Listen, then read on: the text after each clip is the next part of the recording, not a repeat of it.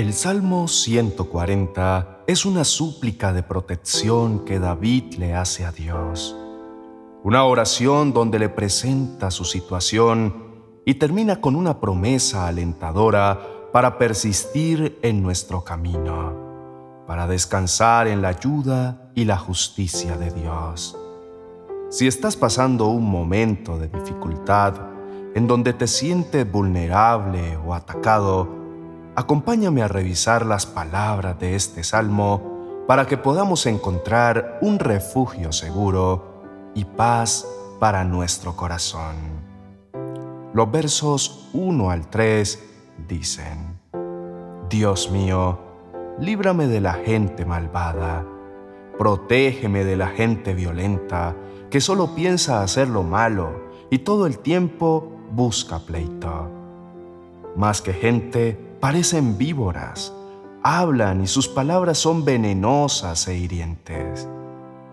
Es claro que no todos hemos pasado por una situación como la que vivió David, pero sí podemos tener temor o sentirnos atacados. Por ejemplo, alguien que en el trabajo recibe malos tratos por parte de sus jefes o sus compañeros y sienten que no quieren seguir más en ese puesto debido al ambiente laboral. O cuando estás en medio de alguna situación jurídica y te sientes impotente frente a cómo se desarrollan las cosas. Cuando has tenido que pasar por un robo en la calle o en la empresa y quedas vulnerable ante la situación. Cuando dentro de nuestro entorno hay personas que viven inventando cosas que buscan desprestigiar a los demás Asimismo, hay muchas situaciones en las que alguien quiera tomar ventaja o aprovecharse de nosotros o difamar nuestro nombre. Estas primeras palabras parecen una oración pidiendo protección a nivel general, mencionando esos daños que están alrededor que podrían llegar a afectarnos, como una petición a Dios para que nos guarde de todos esos males. Incluso si no los estamos viviendo actualmente, es un clamor a que nos proteja de todas esas personas que puedan herirnos. En los versos 4 al 5 dice, Dios mío, protégeme de esos malvados, protégeme de esos vientos que solo quieren verme fracasar. Son gente muy orgullosa a mi paso pusieron trampas para hacerme caer en ellas. Aquí David es muy específico, nombrando los detalles de su circunstancia. Y creo que en nuestra oración debemos contarle a Dios tranquilamente y a fondo lo que estamos atravesando, lo que ha pasado y cómo ha sido vulnerada nuestra paz y nuestra estabilidad. Los versos 6 y 7 dicen, pero yo te reconozco como mi único Dios. Por favor, escucha mis ruegos. Tú eres mi Dios, eres mi poderoso Salvador. Tú me salvas la vida en el día de la batalla. David reconoce la fidelidad de Dios y recuerda quién es el Señor para él y las cosas que Dios ha hecho para protegerlo. Pienso que esto es lo más importante que nos enseña este salmo. Es esa declaración de fe en el Señor a pesar de todo. Es reconocer que Él tiene el poder para protegernos y recordar cuántos problemas y dificultades hemos atravesado creyendo que sería el final o que no podríamos superarlo. Sin embargo, gracias a la ayuda de Dios, pudimos vencer sobre aquellas cosas y seguir adelante. Es bueno recordar que si hemos llegado hasta aquí, no es precisamente porque el trayecto haya sido fácil, sino porque Dios ha sido fiel, nos ha dado la fuerza y su mano poderosa nos ha rescatado. David vuelve a hacer su oración tanto con esas palabras generales y más adelante a nivel más personal y detallado, exponiendo su opinión sobre la forma en que puede Dios protegerlo, la forma en que Dios puede actuar frente a lo que le está sucediendo. En los versos 8 al 11 dice, Dios mío, no permitas que los malvados se salgan con la suya, no permitas que triunfen sus planes.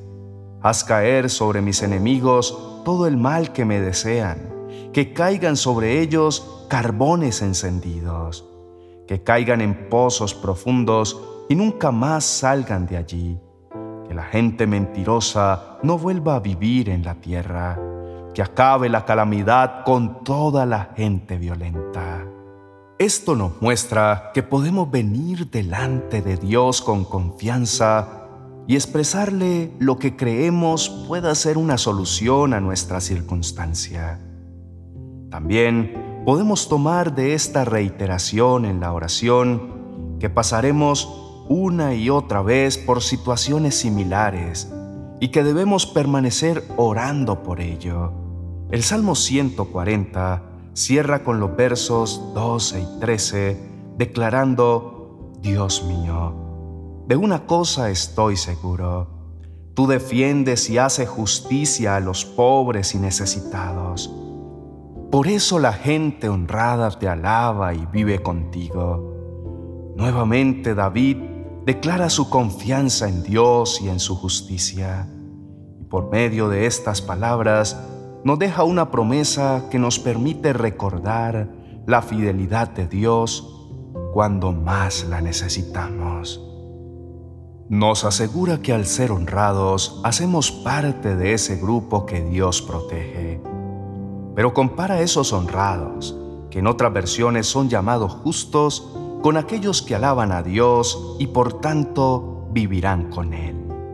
Sin duda, una promesa para quienes buscamos la justicia del Señor en medio de nuestra necesidad, que confiamos en que Él es nuestro refugio y nuestro ayudador. Vamos a orar y vamos a hacer una declaración de nuestra confianza en aquel que nos llama justos.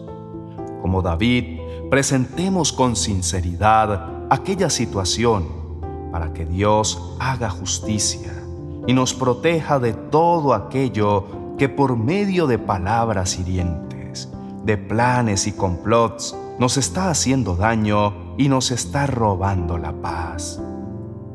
Oremos.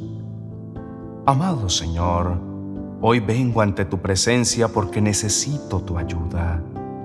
Por favor, ven y protégeme. Te necesito. Amado Dios, líbrame de esta situación, de estas personas que quieren hacerme daño a mí o a mi familia. Ellos han maquinado sus estrategias para venir contra mí.